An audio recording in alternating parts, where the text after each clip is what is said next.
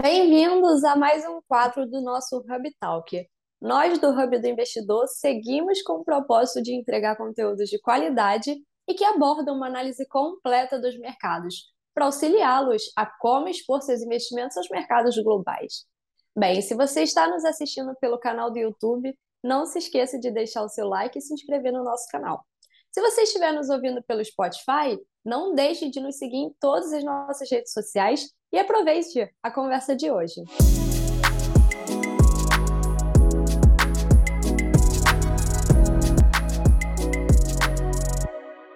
A performance dos mercados financeiros, tanto no Brasil como no exterior, são um reflexo dos acontecimentos globais, principalmente aqueles de caráter político e econômico. Na última terça-feira, a presidente da Câmara dos Deputados dos Estados Unidos, a Nancy Pelosi, foi vista desembarcando na ilha de Taiwan. A partir desse evento, foi formado um clima de tensão entre os Estados Unidos e a China. Mas por qual motivo? Será que nós, investidores, devemos permanecer atentos às próximas repercussões? No episódio de hoje, eu irei apresentar algumas questões para o Ricardo referente a esse momento delicado que está se passando entre essas duas grandes potências mundiais. Ricardo, boa tarde. Muito obrigada por estar participando de mais um episódio do nosso Hub Talk. E para prosseguirmos com o tema de hoje, eu gostaria que você respondesse a seguinte pergunta: Afinal, por que esse evento representa um conflito de interesses entre os Estados Unidos e a China? Boa, boa tarde, Fátima. Obrigado pelo convite. Fala, pessoal. Sempre um prazer enorme estar aqui com vocês. Esse tema está muito quente, ele é muito importante para o entendimento de conjuntura. Então, também espero que vocês aproveitem bastante esse bate-papo. É, assim, para entender essa conjuntura, vocês vão ter muita clareza de tudo que está acontecendo para né, ter esse, esse, big picture em relação a qual o tamanho do potencial problema que a gente está vivendo. Essa escalada de tensão, ela pode ser considerada uma das maiores crises diplomáticas entre China e os Estados Unidos dos últimos 25 anos. Pessoal, assim, só para vocês terem uma ideia, a última vez que um líder do alto escalão do governo americano visitou Taiwan foi em 1997. Então, outro ponto que, assim, que é importante que vocês entendam é que a China não considera Taiwan uma democracia, um país independente, e sim uma província rebelde. Inclusive, o Xi Jinping, que, né, numa analogia, uma proxy, é como se ele fosse o presidente chinês, ele sempre que é, ele gosta e sempre que possível ele reitera que só existe uma única China, que inclui Hong Kong e Taiwan. Então, essa missão de reunificar a China faz parte do seu plano de governo. Então, após a mídia ficar colocando como boatos a visita da Nancy a Taiwan, a China imediatamente, cara, elevou o tom de voz e disse que era contra essa visita e que medidas militares poderiam ser tomadas caso essa visita acontecesse. E essa visita aconteceu. Então, alguns vídeos vazaram no Twitter com a China mobilizando caças para o mar próximo da ilha de Taiwan, tanques né, dentro de, de, de, de, de trens se locomovendo rumo ao litoral. E, e, o mais engraçado de tudo isso é que nem mesmo os Estados Unidos consideram Taiwan independente. Né? Eles possuem uma posição estrategicamente ambígua, que inclusive o Biden comentou uma gafe numa entrevista falando que os Estados Unidos poderiam ajudar militarmente Taiwan a se proteger de uma possível invasão chinesa. É, então, para fechar a resposta, assim, essa visita ela tem um apelo muito mais simbólico do que qualquer outra coisa. Os Estados Unidos, né, numa, numa pegada de, de querer manter e expandir a sua influência na Ásia, mostrando que é sim a nação hegemônica global mais poderosa. É, então, vocês devem estar acompanhando que a China também ganhou uma relevância muito grande nos últimos 20 anos, e não é novidade para ninguém que os chineses têm sim essa, essa, essa ambição de se tornarem né, o novo Estados Unidos, né? o novo país hegemônico, potência mundial. Perfeito, Ricardo. E a partir dessa contextualização que você trouxe, é possível compreender essa apreensão global tanto pelos americanos quanto pelos chineses e pelos taiwaneses, né?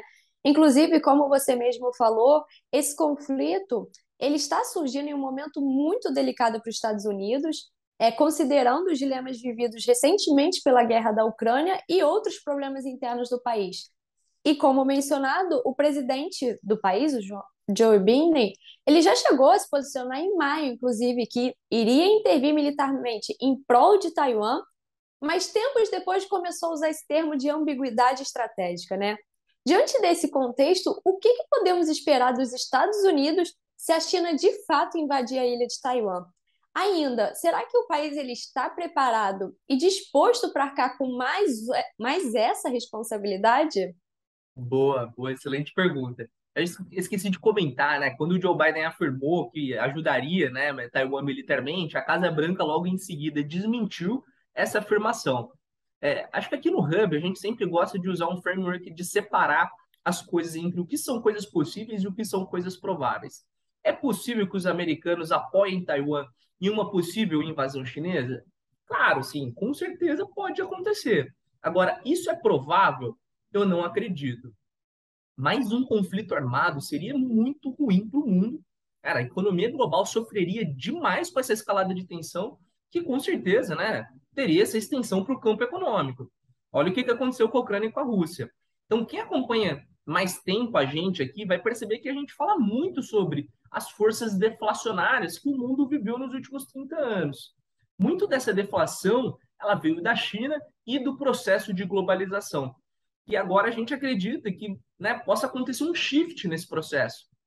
Depois do Covid, principalmente agora dessa guerra na Ucrânia, cara, ninguém mais quer é, ficar na mão de países considerados não confiáveis. Aquele processo de cadeia de suprimento global, ah, uma parte na China, outra no Japão, outra Taiwan, sim, é, pode cair. As empresas, talvez elas topem perder um pouquinho da sua margem, mas agora elas vão conseguir ter um processo maior sobre esse controle da cadeia. Assim, Fátima, tempos sombrios. Estudantes de economia não vão ter vida fácil, vão ter que redobrar os estudos, porque a gente tem visto várias teorias econômicas que estão caindo por terra. Com certeza.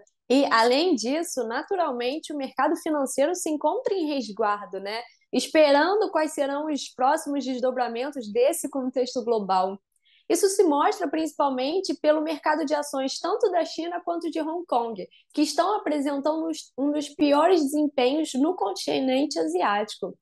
Aí eu gostaria de perguntar, Ricardo, será que há alguma forma para nós, investidores brasileiros, podermos reagir ao pior cenário possível, considerando uma guerra em Taiwan? Boa.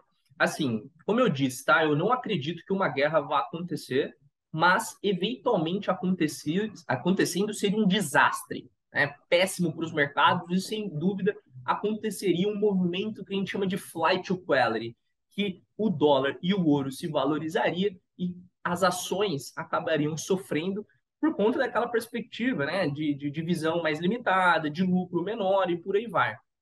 Mas não é porque eu não acredito que não vai ter guerra que eu também não acredito que as tensões irão escalar. Eu acho que vai continuar. Inclusive, a China já anunciou sanções a Taiwan por conta da visita americana. A China suspendeu é, importação de itens importantes, como frutas, produtos de pesca, e paralisou as exportações de areias naturais para Taiwan, que é um insumo fundamental para a produção de semicondutores. Quatro executivos de empresas taiwanesas estão proibidos de entrarem na China. E o governo chinês já comunicou que novas medidas vão ser tomadas. Então, só para vocês terem uma ideia, de janeiro até junho desse ano, as importações chinesas de Taiwan foram de 112 bilhões de dólares. Né? É muito relevante. 7% de crescimento em relação ao anterior. Obviamente que os principais produtos importados são circuitos integrados, componentes eletrônicos, frutas, produtos de pesca. E isso, sem dúvida, acaba né, afetando a economia de Taiwan. Então, de forma resumida, a China encarou essa visita da Pelosi como uma provocação à soberania chinesa. E aí vale lembrar, né, pessoal, quem que é Pelosi? Ah, mas foi alinhado no Cara, Pelosi é a terceira na linha sucessiva é, é, presidencial. Né? Morreu o Biden, morreu o vice, quem assume é a Nancy Pelosi. Então, essa relação com os políticos de Taiwan não é legal sob a perspectiva do chinês. Ainda mais no momento que o Xi Jinping tenta sua reeleição em novembro. O ministro das Relações Exteriores da China, inclusive, ele elevou o tom das ameaças. Mas não, não são ameaças tipo, ó, né? Assim, é, é, são ameaças, cara, militares. Ele foi bastante enfático falando que os chineses estão é, em posição de prontidão de combate e que o exército chinês é, não vai assistir isso de forma passiva nesse evento. E aí, fora isso, que a China vai tomar medidas muito firmes para que sua soberania e integridade territorial esteja segura. Então, assim, para fechar, acho que os mercados estão ignorando as consequências desse episódio, é, tanto que as ações de empresas taiwanesas operam praticamente ali dentro da estabilidade, é, e o dólar de Taiwan desvalorizando um pouco, né? Isso, isso pode estar dando uma percepção de maior risco em Taiwan, mas do lado de ações a gente não viu nenhum impacto ainda.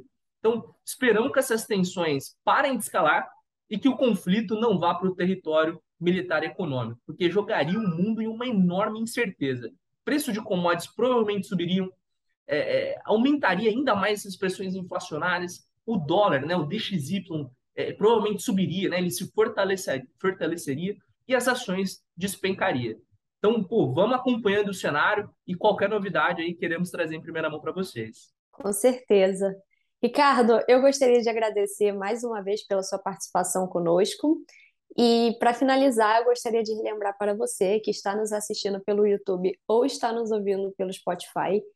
É, caso esteja no YouTube, não se esqueça de dar seu like no vídeo de hoje e deixar um comentário para quais temas você gostaria de ouvir nos próximos episódios. Caso você esteja nos ouvindo pelo Spotify, não deixe de nos acompanhar pelas nossas redes sociais. Muito obrigado por nos assistir e até a próxima. Obrigado, um abraço, pessoal.